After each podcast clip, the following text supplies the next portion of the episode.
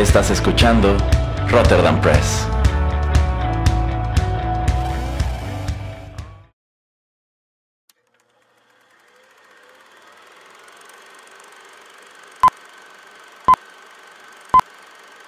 Rotterdam Press presenta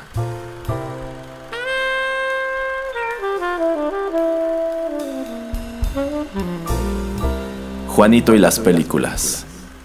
Un espacio reservado para el séptimo arte.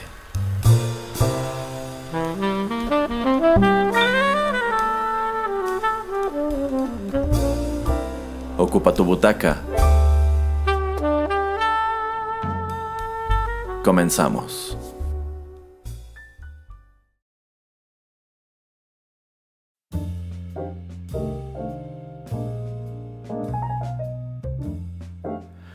Hola amigos, qué gusto saludarlos y darles la bienvenida a otra emisión de Juanito y las Películas, el espacio cinematográfico de Rotterdam Press.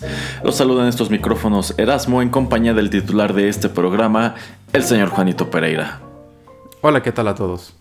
Y en esta ocasión estamos aquí para comentar Child's Play. Esta es la más reciente entrega de esta franquicia que empezó en los años 80. Es un reboot de la serie. Y pues honestamente este es un título que yo estaba esperando bastante. No sé el señor Pereira. La verdad no entiendo por qué lo estabas esperando tanto. Este, bueno, pues viene siendo este reboot de, de la serie de películas que pues para bien y para mal han durado así a través de los años, casi ya que 30 años de películas. Y la verdad, la primicia se me hace, pues, no sé. ya al final de las películas de Chucky estaban bastante risibles, ya no eran, ya ni daban miedo, ya eran más como de, pues, de risa.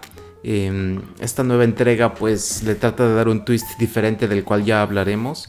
Y bueno, de lo bueno que me gustó de esta película es que sale Aubrey Plaza como la madre. Eh, y también pues la voz de Mark Hamill, que pues Mark Hamill siempre eh, es eh, excepcional con sus trabajos que hace de voz.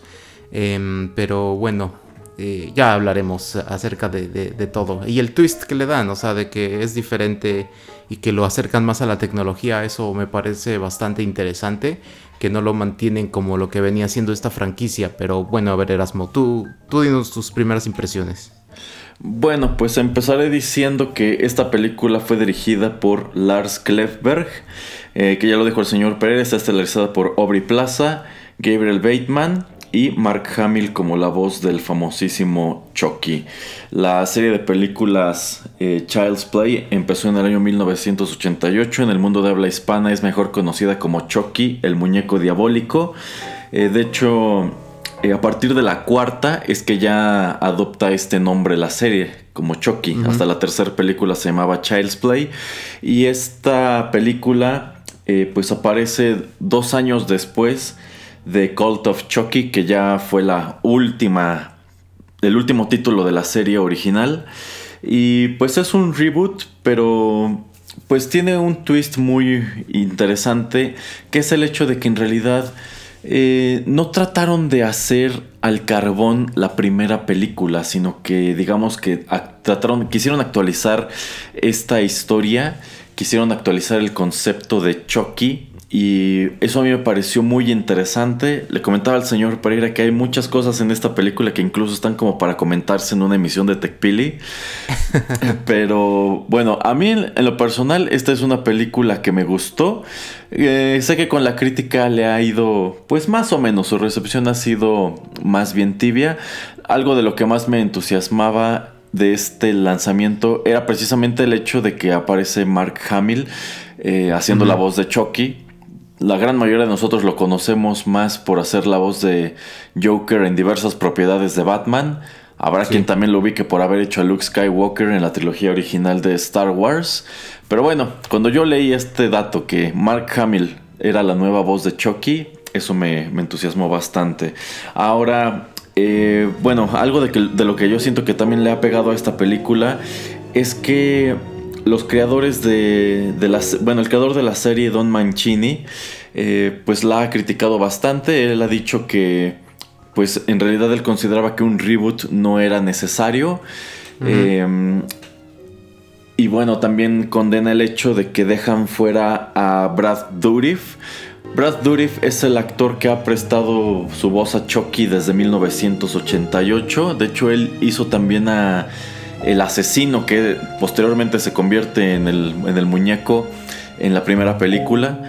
Este, y bueno, prácticamente lo que le han criticado mucho eh, Don Mancini y Brad Dourif es que pues los productores de esta nueva cinta digamos que se despegaron totalmente del canon, prefirieron ignorar a todo el equipo que había estado involucrado en las películas anteriores y empezar de cero. Ahora, si somos francos, yo estoy muy consciente de por qué la producción toma esa decisión.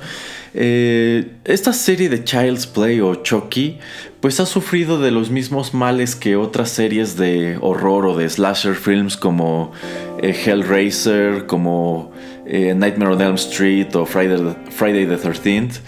que es el hecho de que pues son series que empezaron muy sólidas como genuinos trabajos como genuinos trabajos de horror y con el paso del tiempo se fueron degradando, se convirtieron en parodias de sí mismas. Y bueno, si hablamos en específico de la serie de Chucky, pues a partir de la, de la cuarta película, esta es una serie que ya no se toma para nada en serio. Cada título es peor que el anterior, meten unos twists espantosos. Y pues la verdad yo siento que, pues como que el mismo Don Mancini se pasó años burlándose de su propia creación. Porque la verdad... Este, solamente hasta la tercera película como que trataban de ser serias. En adelante incluso yo me atrevo a decir que ya era una especie de serie de comedia horror. Realmente no, eran películas que buscaran impactar o causar miedo. Digo, yo siento que eran que buscaban pues impactar más con el mal humor y con situaciones bastante pues bizarras o extrañas que presentaban estos, estos títulos. Entonces, pues por lo menos para mí es muy agradable que este nuevo lanzamiento de Child's Play haya decidido dejar toda la estupidez de lado. y, si bien es, es una película que como que no termina de tomarse a sí misma en serio, como que está consciente de que, pues sí, es una película sobre un muñeco que mata gente. Este, me gusta mucho cómo lo justifican, me gusta eh, pues la manera en que aterrizan esta misma historia pero en el mundo contemporáneo. Eh, porque vamos, eh, hablar de Chucky como un muñeco, pues digamos que es una especie de animatrónica en los años 80 y que pues es un muñeco grande, es hablar de más o menos qué tipo de juguete nos gustaba a los niños en aquel entonces. Y siento que ese es un producto que en definitiva no funcionaría hoy día. Creo que lo actualizaron bastante bien. Híjole, pero bueno, antes de que entre con eso de, que funciona bien, sobre todo por el diseño del muñeco, em, ¿qué te parece la primicia de que pues en esta ocasión es em, ahora sí que digamos un muñeco inteligente que tiene un chip? Que puede aprender, que puede conectarse con otros productos. Em, ¿Qué te pareció ese aspecto de la película? A mí me pareció muy bien, me pareció muy inteligente la decisión de hacerlo de esta manera y me pareció también muy interesante y muy buena decisión el que el muñeco estuviera de poco a poco aprendiendo y como que se fuera atando o haciendo una, una conexión más cercana a una relación eh, pues más afectiva con, con Andy eh, al paso del tiempo, entre más lo utilizaba, entre más lo tenía él consigo, pues se hacía una conexión más, más fuerte. Entonces, ¿cuál es tu opinión acerca de lo que estabas diciendo, de tratar de traerlo pues más al siglo XXI? Pues eh, bueno, lo que pasa es que el Chucky que encontramos en esta versión de 2019 sí es muy distinto al de las películas anteriores.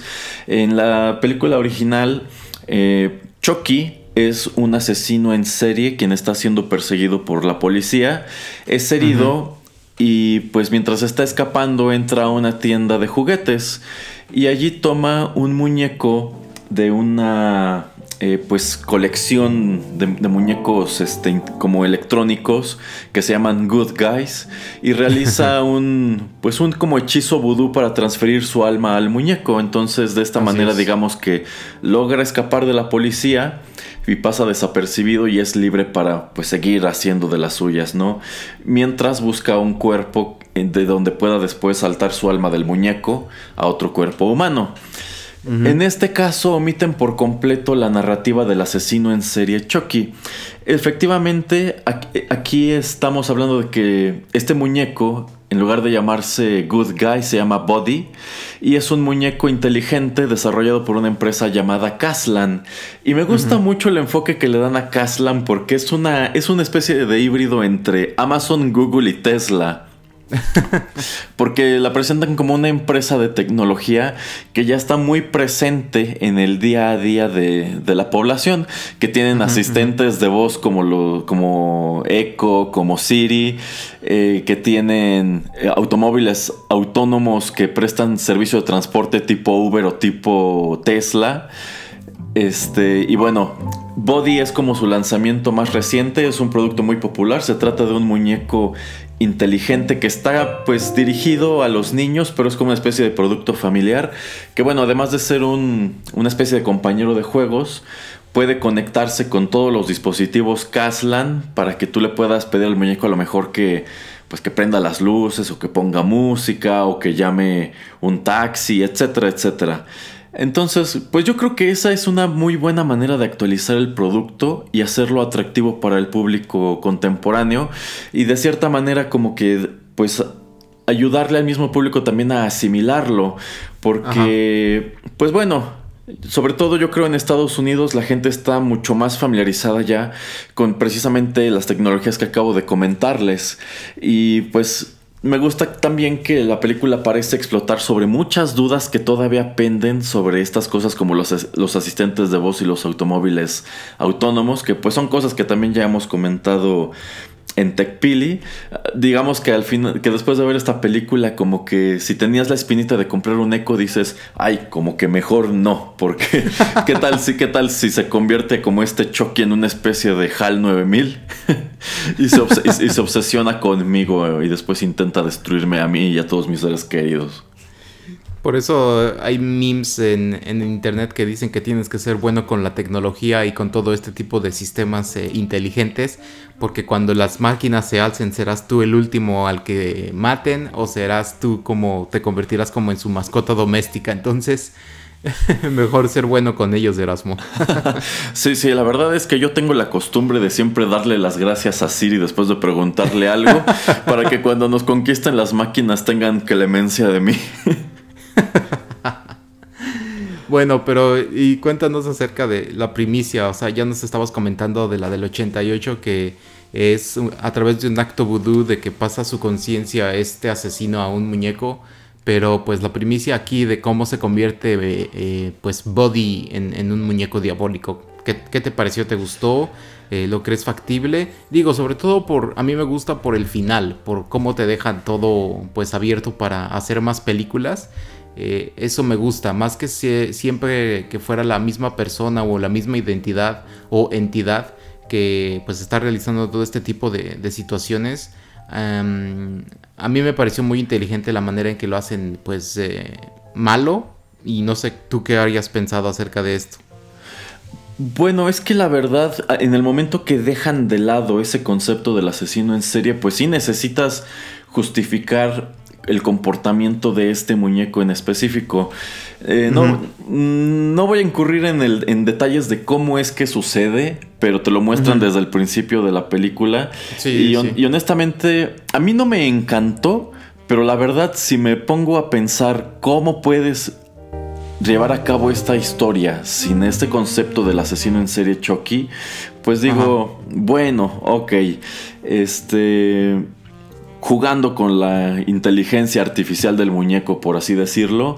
Entonces digamos que, eh, pues precisamente eso que ocurre al principio de la película convierte este muñeco en específico que llega a manos de, Andy y su mamá, eh, pues en un, en un, producto, digamos, mm, pues retorcido, porque que, está entre defectuoso y retorcido y que tiene una percepción muy pues muy peculiar de la, de la realidad y de su entorno, que es pues a mí me remitió bastante a Space Odyssey. Dije, realmente es como si este muñeco fuera una especie de HAL 9000 también, pues muy aterrizado en el mundo contemporáneo, que quizá de cierta manera no se da cuenta de que su proceder es incorrecto, sencillamente por la manera en que percibe todo a su alrededor, eh, pues como que ese es el comportamiento que considera eh, pues benéfico para él y para su niño.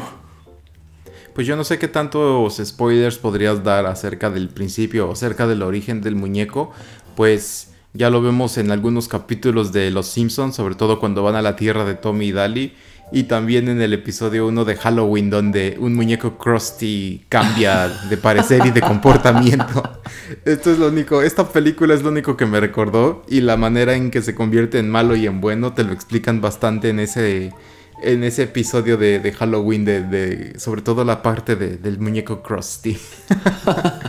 Entonces ahí ya te explicaron toda la película. No tienen que ir a verla, mejor pónganse a ver Los Simpsons, la verdad. No, la, verdad yo sí recomendaría que vieran esta nueva entrega de Child's Play si tienen oportunidad. Eh, ya me comentaba el señor Pereira que pues sí dejan la mesa puesta como para una secuela. La verdad es que a mí no me, a mí no me gustaría. Yo considero que esta película como standalone funciona. Y si intentan como pues arrancar otra vez la franquicia y hacerle siete secuelas, pues honestamente yo creo que la Chucky original no tenía mucho de dónde recortarle, por eso las primeras tres películas son, son refritos solamente. Y creo que lo mismo podría pasarle a esta. Ahora, bueno, este creo que tienen una mejor justificación que la serie original, porque si estamos hablando de que este muñeco, pues es un producto inteligente que digamos, pues vive en el internet, pues también podríamos colgarnos del hecho de que muchas cosas que están en el Internet pues difícilmente podrían ser destruidas del todo. Entonces, eh, pues de que supieron justificar muchas de las decisiones que tomaron, eh, pues creo que sí, quien escribió este guion fue, fue, fue, muy inteligente para contar su historia. A mí me gustó mucho, eh, ahorita tiene, me parece que 60% en Rotten Tomatoes. Em, yo le daría como un 75-80, la verdad. Yo creo, que, yo creo que es una película muy entretenida. Este. Quizá como cinta de horror te queda de ver. De hecho, tiene unos momentos muy graciosos, ¿eh? ok. Este, pero pues al menos no se siente estúpida como las veintitantas secuelas de Chucky que hicieron antes. porque pues, realmente ya eran tan malas que me parece que nada más hasta la cuarta llegó al cine y posteriormente fueron puros lanzamientos a video. Sí, de eh, hecho. Este, entonces, pues yo creo que si ustedes son fans de esta serie de Child's Play, encontrarán que la versión de 2019 es bastante fresca, es respetuosa con el material de origen y pues deja de lado todas las cosas que odiábamos de las últimas entregas. Pues sí, em, sí, yo, como siempre les decimos aquí, o sea, les, les, les, decimos nuestras impresiones acerca de las películas y ya si ustedes quieren ir a verla, pues adelante. Eh, lo único que sí quiero antes de finalizar la reseña es hablar contigo, Erasmo, acerca del diseño de estos malditos muñecos.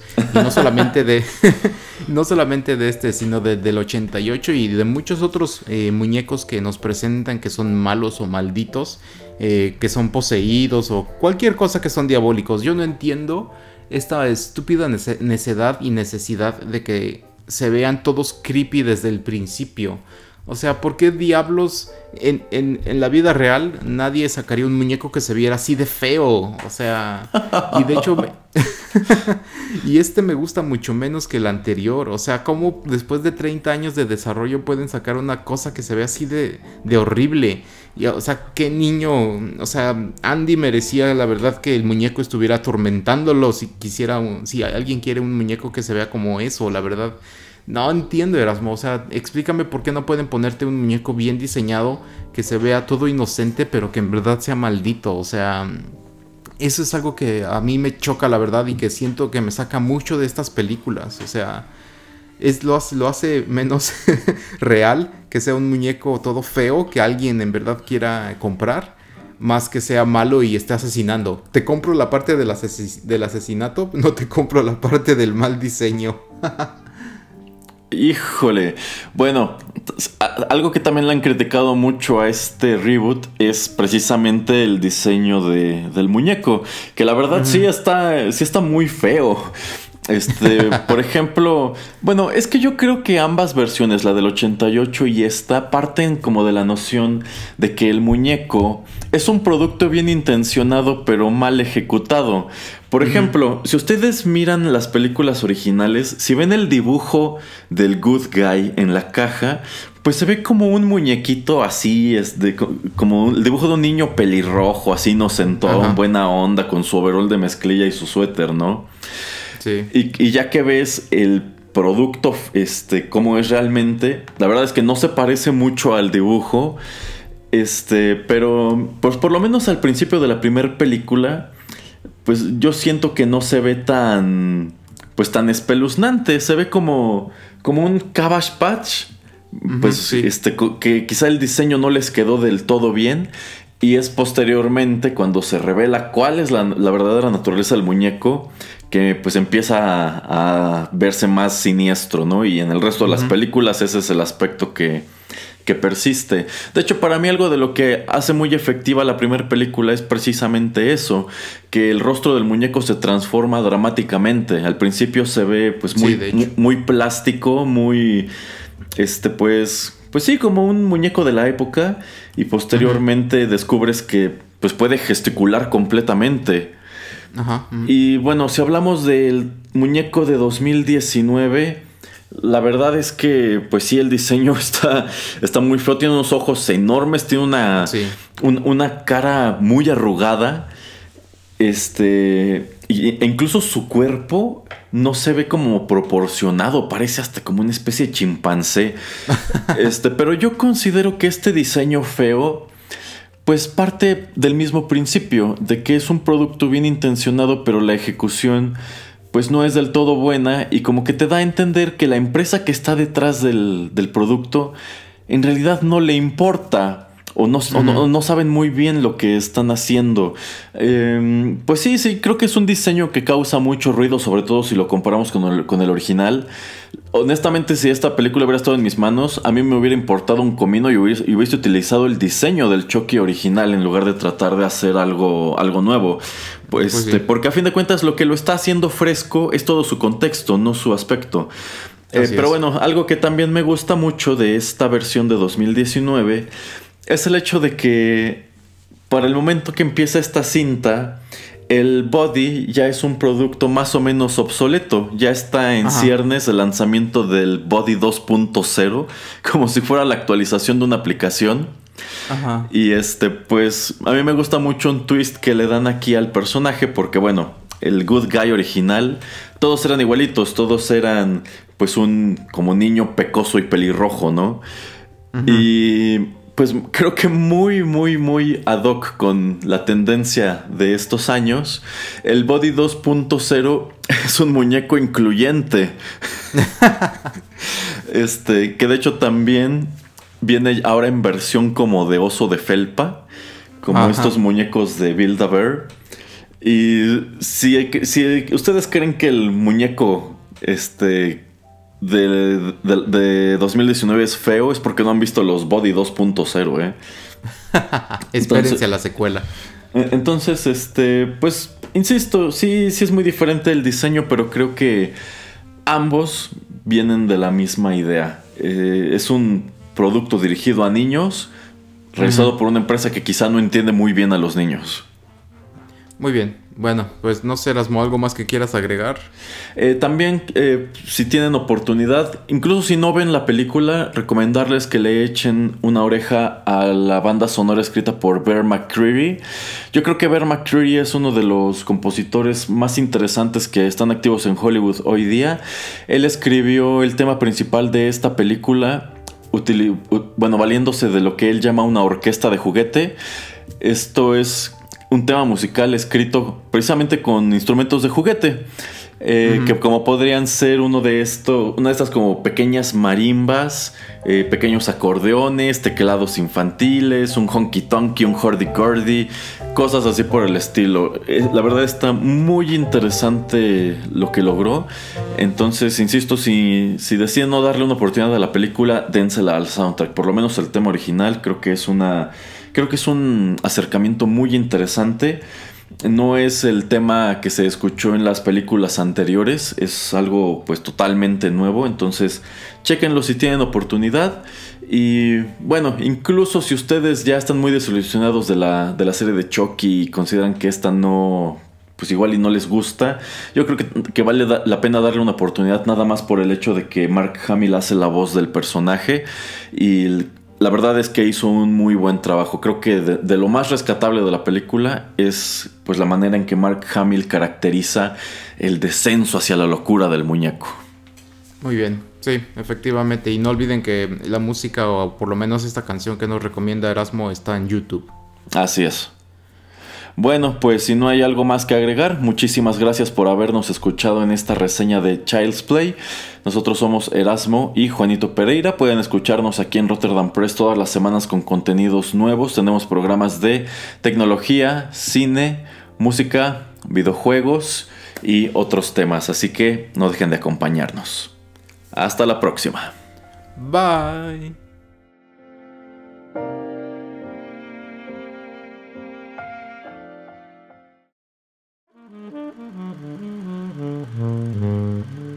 Juanito y las películas llegó a su fin.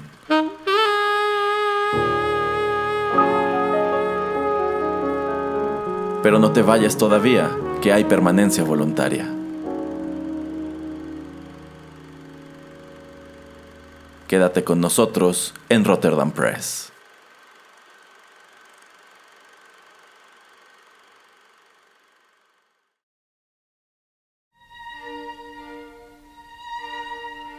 Estás escuchando Rotterdam Press. Radio como hecha en casa.